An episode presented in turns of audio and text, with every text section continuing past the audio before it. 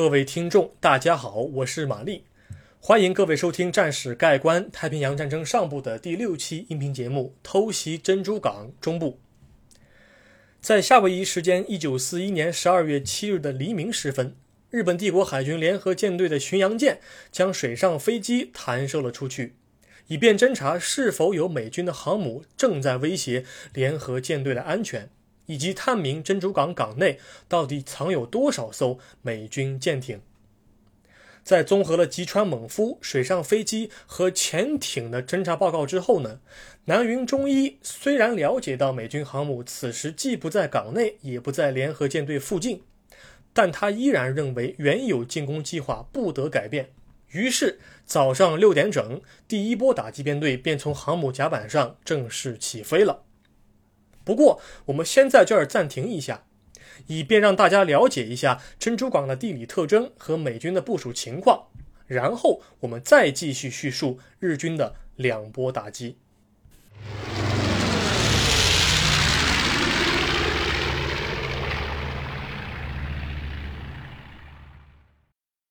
第一节：最后的寂静。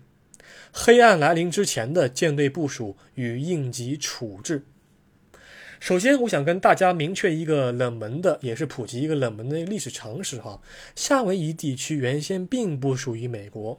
是这样的，在一八一零年的时候呢，各个小岛上面的原住民部落经过战争之后，统一成立了一个王国，叫夏威夷王国。然后，在一八三零年，英美传教士到达这里之后呢，随着太平洋地区航运的商业利益不断加大。美国就对夏威夷的领土表现出了浓厚的兴趣，而日本此时也与夏威夷王国签订了航渡条约。但是，最终在1893年，夏威夷本地的某些政治家和商人组成的小团体尝试推翻夏威夷王国，而试图与美国合并。那么，经过几番斗争之后呢？夏威夷最终是在1898年的时候被美国合并啊。大家呢在谈论到珍珠港事件的时候呢，经常会下意识的啊，出于同情，下意识的站在美国这一边。但是从另外一个角度出发的话，我们可能也不太了解夏威夷地区从一个王国如何变成了一个美国的海军基地，其中的合法性以及血腥暴力的历史变迁，我觉得也是一个很值得探究的一个方向啊。但不管。咱们先不管十九世纪的历史如何，反正在一九四一年的时候，这个地方就是美国海军的重要基地。其中，夏威夷首都檀香山便位于一个小岛，叫瓦胡岛的上面。瓦胡岛虽然是一个小岛，但是这个小岛上面所驻扎的美军数量和军用设施其实并不少。岛上有三个雷达站。都坐落在岛屿的北部海岸啊，分别是岛屿的北部海岸的西侧、东侧和正北方。岛上一共有六个军用机场，分别是位于岛屿中部的辉勒机场，位于岛屿西南部分的艾娃机场，位于岛屿东部的卡内奥赫机场，位于东南沿海的贝罗斯机场，以及位于珍珠港太平洋舰队驻扎地的福特岛机场和西干姆机场。那么，除了这个岛屿所本身具备的三个雷达站和六个机场之外呢，驻扎在珍珠港港内的美国太平洋舰队，它的规模也是相当的惊人的。当天早上，在港内的战列舰数量一共是八艘：加利福尼亚号、亚利桑那号、俄克拉荷马号、马里兰号、内华达号、宾夕法尼亚号、田纳西号和西弗吉尼亚号。其中七艘舰艇都整齐地停放在福特岛的东南处。那么有一艘舰艇“宾夕法尼亚号”是停放在福特岛的对岸南岸的一个海军的船坞旁边。有另外两艘航空母舰也是隶属于太平洋舰队的，比如说是列克星敦号航空母舰和企业号航空母舰，他们当时都不在港内。列克星敦号航空母舰当时是在往中途岛运送战机，然后企业号呢，它已经是将战机部署到了威克岛上面，它自身正在返航途中。那么，除了这两艘舰艇不在港内之外呢？除了以上所叙述的八艘战列舰之外呢，还有各类的巡洋舰啊、驱逐舰啊、补给舰啊、鱼雷艇以及其他的吨位较小的海军辅助船只都停泊在珍珠港的港内。那么，既然太平洋舰队能够驻扎在此地，说明此地确实是各类基础设施非常完善的一个地区，造船厂、油库、潜艇基地都栖息在这个地方，而这里也是整个太平洋舰队司令部的所在地。因此，如果日本一旦将夏威夷瘫痪的话，美国如果说未来要重启这个基地的话，至少也需要一年以上，而这也正是山本五十六的目的之一。当时山本五十六可能他本人稍微悲观了一些，他认为美军如果要在如此的一个攻势下存活下来，并且恢复战力，只需要六个月时间。但是当时美国自身的内部评估的话，其实时间需要耗费一年以上。好，回到这个战事本身，夏威夷时间一九四一年的十二月七日清晨六点四十五分，位于夏威夷瓦胡岛最北端的奥帕纳雷达站。它的雷达突然探测到了未知的光点。这个雷达站它之前一直是用于训练目的，还没有正式的被启用，所以值班的人员非常少。当时有两位值班人员，一个是二等兵乔治·艾略特，另外一个是二等兵约瑟夫·罗卡德。这两个人发现了这个异常情况之后呢，就把这件事儿报告给了当时的信息中心。信息中心当时有一个。这个接电话的说没有任何的军官来上班，所以说希望他们两个能等一等。那么最后他们等到了一个军官叫科米特泰勒的一个中尉，然后中尉告诉他们，让他们忘了这个事情啊。中尉认为光点很有可能是当天早上从加利福尼亚部署到珍珠港地区的六架 B 十七飞行堡垒轰炸机，他们确实也是例行的一个调动。所以当时泰勒就没有对这个光点有任何的在意。那么，除了雷达站的这个麻痹大意之外呢，原先在黎明时分击沉一艘假标潜艇的驱逐舰沃德号，以及后来加入反潜队伍的驱逐舰莫纳罕号，也把意外的情况上报给了司令部，但是都没能够得到相应的重视。因此，美军在战术层面已经说是错过了战机。大约一个小时之后。指挥日本第一波攻击编队的海军中佐渊田美金雄就认为，美军此时仍然没有从睡梦中醒来，于是便电告南云忠一海军中将，偷袭必定成功。那么这则消息便是我们熟知的一个信号，这个信号就是一个电影的名称，叫“虎虎虎”啊。那么。虽然说日机的编队，那么因为信号理解的偏差的原因，没能够按照南云忠一海军中将的计划执行，但是大体上日军已经起到了偷袭的效果，因此有些变得凌乱的编队对于之后的战果来说也没有什么直接的影响。现在日方已经做好了完全的进攻准备，而大部分美军还沉浸在自身的梦乡当中。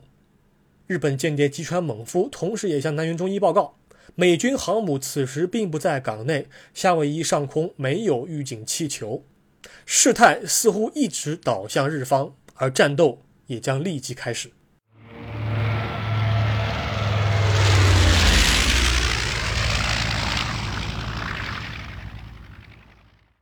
第二节起床闹铃，日军第一波打击编队飞临珍珠港。那么，对于日本的第一波打击编队来说呢，它一共包含的是一百八十三架各类战机，战机型号分为三种，第一个是九七式舰上攻击机啊，简称九七舰攻；第二个九九式俯冲轰炸机，九九舰爆，简称啊，以及零式战斗机，简称零战。那么我在之后呢，就都用简称来说了啊。日本的第一波打击编队，它的进攻顺序是这样安排的啊。首先，让零战飞抵目标上空，压制在地面机场的美军航空兵部队，确保他们无法升空或者减少升空的可能，以保护自己轰炸机的安全。如果说目标空域当中没有敌军的飞行器，则可以直接的打击地面目标。那么，零战到达上空之后呢？第二部分接着就是装备九一式鱼雷的九七舰攻开始执行反舰任务。使用鱼雷击沉停泊在珍珠港港内的美军战舰，率先选择航空母舰和战列舰这样的高价值目标作为打击对象，同时在进攻的时候为友军引出美军防空火力的位置，然后交由零战或者九九舰爆来进行对地打击，压制或敲掉美军的防空火力网。呃，因为九九舰爆它所携带的这个航弹比较轻，每枚只有二百五十公斤，所以他们更多的是要执行摧毁地面机场的任务。而第一波编队当中的九十架九七舰攻，他们除了吊装鱼雷之外呢，超过一半的飞机是装备了八百公斤的穿甲航弹，专门是要将航弹从高空。送入战舰主甲板下方的弹药库或者是引擎室，来确保美军的战舰受到重创。早上七点四十八分，零战率先向美军地面目标开火。位于岛屿中部的惠勒空军基地遭到日本战机的扫射。原先在这里大约部署了美军陆军航空队的上百架 P 三六鹰式战斗机和 P 四零战鹰战斗机。在日军第一轮的扫射当中，就已经被摧毁了四分之一。接着，临战来到了福特岛上空，发现空中只有少部分的民用飞机之后，便加入了对地攻击的行列。那么，福特岛空军基地所停泊的轰炸机，包括几架 B 十七啊，随即也遭到了日本战机的扫射。因为战斗当天是日本人选择的是周日星期天，士兵们都在各自的营房里头睡大觉。对于突然到来的进攻，完全没有任何的心理准备。有些美军士兵看到，哎，飞来的临战的机翼上面红色肉丸特别的新鲜。他们并不知道日军的到来其实和军事演习完全不能够相提并论。有些士兵尝试去弹药库去抢夺机枪弹药来进行防空，但是发现弹药库在前天晚上被锁在了箱子和柜子里。这就耽误了美军的防空作业。早晨七点五十八分，一道声音从基地的广播传来：“Air raid Pearl Harbor. This is not drill.” 珍珠港遭遇空袭，这不是演习。此时此刻，日军的轰炸机已经开始向各个美舰投弹了。在日本的第一波打击编队当中，有四十九枚八百公斤的穿甲航弹，其实他们并没有完全的命中目标。事实上，只有其中的八枚命中了战列舰，其余要么是一些哑弹，要么是在空中就已经爆炸了，要么是打偏了落在了水里。而鱼雷的九一式鱼雷的命中率相比航弹来说还是要高很多的啊！一共四十枚九一式鱼雷，他们中的十三枚击中了战列舰，其余四枚命中了其他规格的舰艇。虽然说第一波进攻当中，日军并没有给美军的舰船造成那种大范围的严重的这种损害，但是确实有一枚航弹击中了一个要害，那便是亚利桑那号战列舰的弹药库。那么下面我就来详细讲讲这个典型案例。亚利桑那号战列舰应该来说是被日军所盯上的第一个目标了啊！它的东侧停放的是内华达号战列舰，然后西侧则是另外五艘战列舰。那么这七艘战列舰组成了一个战列舰的纵队，它的英文名叫 Battleship Row 啊。那么另外一艘宾夕法尼亚号是停放在南边的对岸。在第一波攻击当中，至少有四枚航弹给亚利桑那号战列舰造成了损伤。但前三枚航弹属于隔靴搔痒，不构成致命损伤。第一枚是落在了舷侧的水中，水柱是喷的老高，以至于当时的水手认为是遭到了鱼雷攻击，但其实事态并没有那么严重。第二枚落到了舰尾，那么击中了亚利桑那号的最后一个炮塔之后呢，跳弹跳入了当时舰体内部的食品储藏室后发生爆炸。但这也只是引起了一些小火，而且是在舰尾。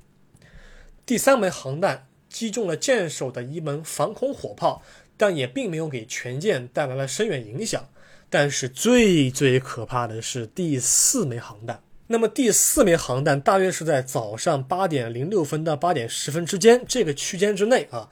有一架九七舰攻从它的上方俯冲下来，将这枚航弹抛下。击中了该舰的第二炮塔之后的位置，那么航弹贯穿主甲板之后，落点位置和弹药库非常非常接近啊！航弹贯穿主甲板之后，落入舰艇内部，停留七秒钟之后，发生了一个灾难性的爆炸，弹药库发生了殉爆。那么，这个时候，军舰的上层建筑、舰艇内部的舱室和炮塔在巨大的冲击波下面震开了近十米的距离，整舰在爆炸之后被劈成两半，而爆炸引起的火灾足足烧了有两天之多，直到日军撤离之后才被完全扑灭。因为这个爆炸产生了巨大震颤，包括火灾、残骸碎片的杀伤，一共夺去了一千一百七十七名士兵的生命。我们要知道，哈，亚利桑那号全舰官兵加起来才一千五百十二名，接近百分之八十的官兵在这一枚航弹的爆炸下就离开了人世，而亚利桑那号上面的阵亡人数。接近整个珍珠港的事件当中，美军的阵亡人数的百分之五十，所以我想这也是为什么在二零零一年的电影《珍珠港》中，航弹的投放和弹药库殉爆的那个场面啊会被着重强调出来，因为这确实是一个非常典型的灾难性的一个案例。在袭击到来之前呢，由于大部分士兵仍然是刚刚从睡梦当中醒来。心里还在琢磨着，哎呀，不能够放弃周末外出的机会，因此全部人员都不在站位上面。但是啊，这并不代表美军的反应速度就是迟钝的。相反，在当地时间七点五十八分那个广播警告发布之前，就已经有海军陆战队的人员从军营里面跑到了各个防空炮的站位上面啊。在弹药卡车前去装卸弹药的时候呢，许多士兵已经操控起了地面的点三零啊、点五零等各个口径的机枪，向日军进行还击。那么其中呢，也不乏很多的英雄案例。我在这儿举一个例子啊，战列舰西弗吉尼亚号的舰长莫文班尼恩海军上校。当时的情况是这样的啊，西弗吉尼亚号遭遇到鱼雷攻击之后呢，全舰正在迅速的倾覆。当时，班尼恩舰长正在站位上指挥舰上人员进行防空和损管作业。正在这个时候，有一枚航弹在他的附近落下，那么爆炸引起了这个弹片这个碎片，他就被这个碎片击中了，身负重伤。有七名士兵发现他的伤势过重，尝试把他挪到附近的急救中心进行救治，但是班尼恩上校本人拒绝了士兵的好意。他一只手堵住正在流血的伤口，另一只手啊用来发号施令，一直到他离开人世为止。这是一个非常典型的例子。那么他呢，在死后是被追授荣誉勋章。在第一波进攻接近尾声的时候呢，日军航空兵减少了对舰船的袭击，但是临战的对地扫射和空中优势却是一点都没减少啊。除了亚利桑那号战列舰解体之外呢？日军的第一波进攻主要是使用鱼雷击伤了大量舰船，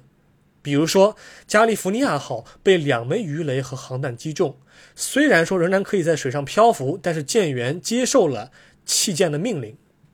西弗吉尼亚号被七枚鱼雷击中，第七枚鱼雷摧毁了它的船舵。俄克拉荷马号被四枚鱼雷击中，最终倾覆啊。那么以上所说的都是各舰被鱼雷啊击中。以及遭遇重创的一些案例，美军的战列舰遭受到致命的打击，但日军呢也把精力放在了其他的舰船上面，比如说轻巡洋舰海伦娜号和罗利号，当时他们分别也各吞下了一枚鱼雷。在第一波打击编队起飞后半小时之后，第二波日机编队也从航母上起飞，其中后者在八点四十分左右来到了事故现场。此时，第一波打击编队的轰炸机返回到了日本航母，临战继续占领制空权，并确保美军战机不会升空。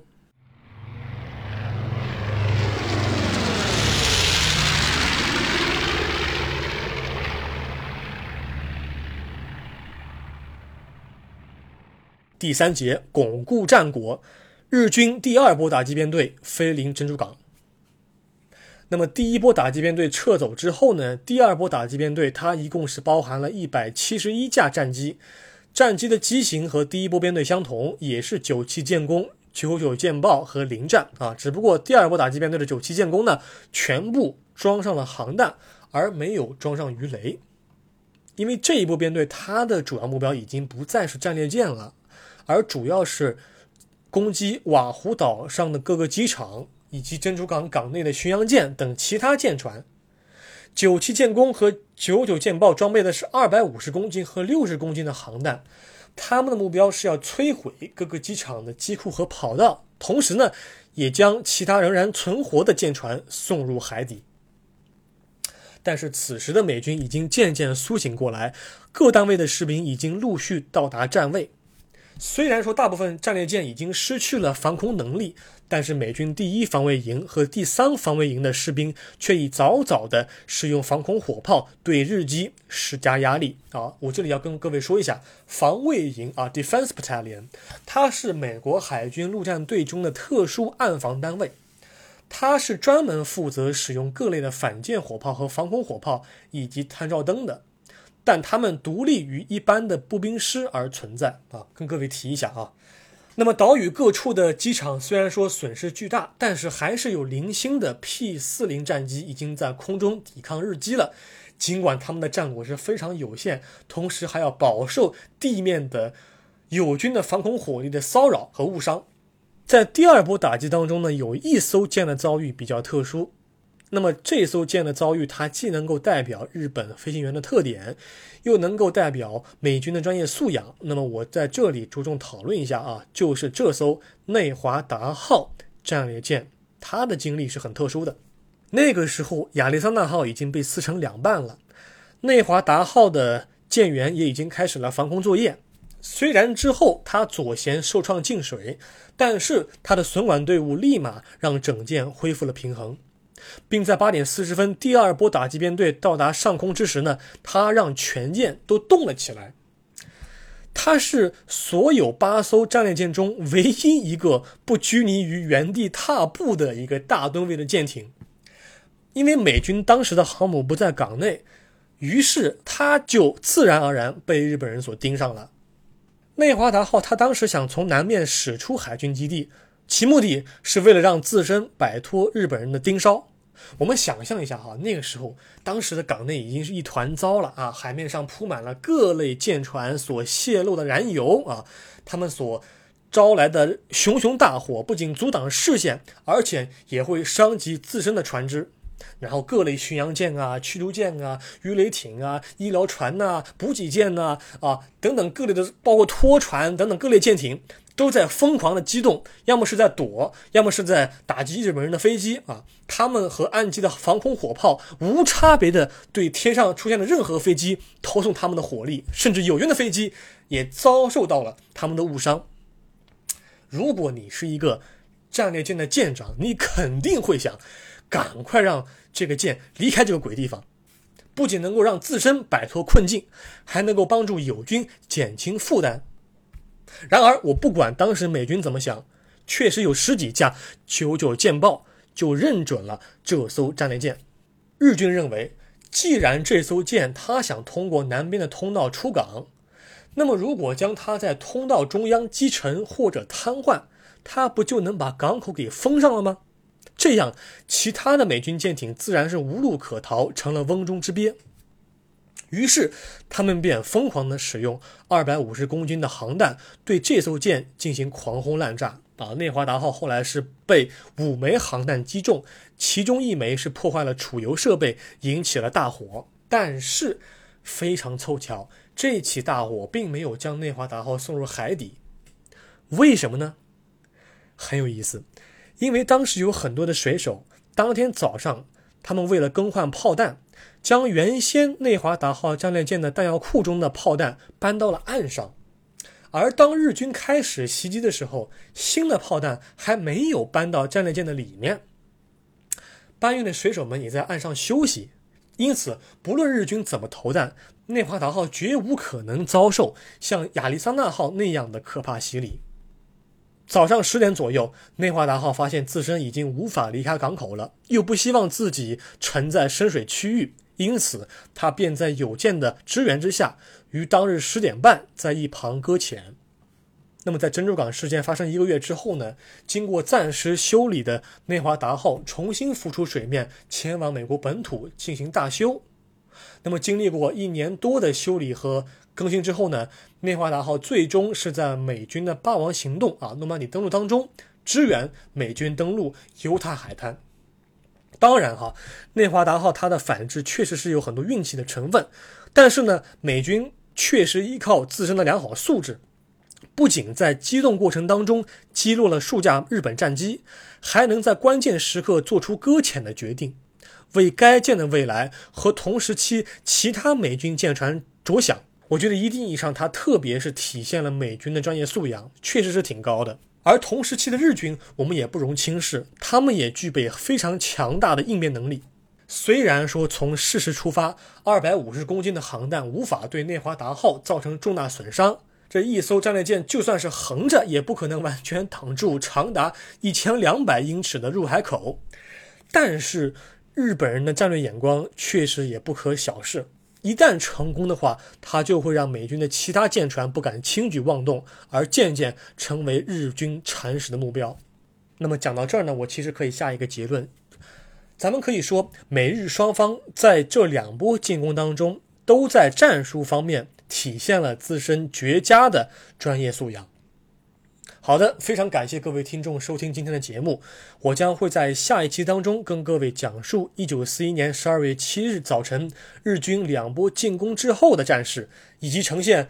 这场事件中军事层面和外交层面对双方的影响。这一期节目就暂时讲到这儿，我们下一期再会。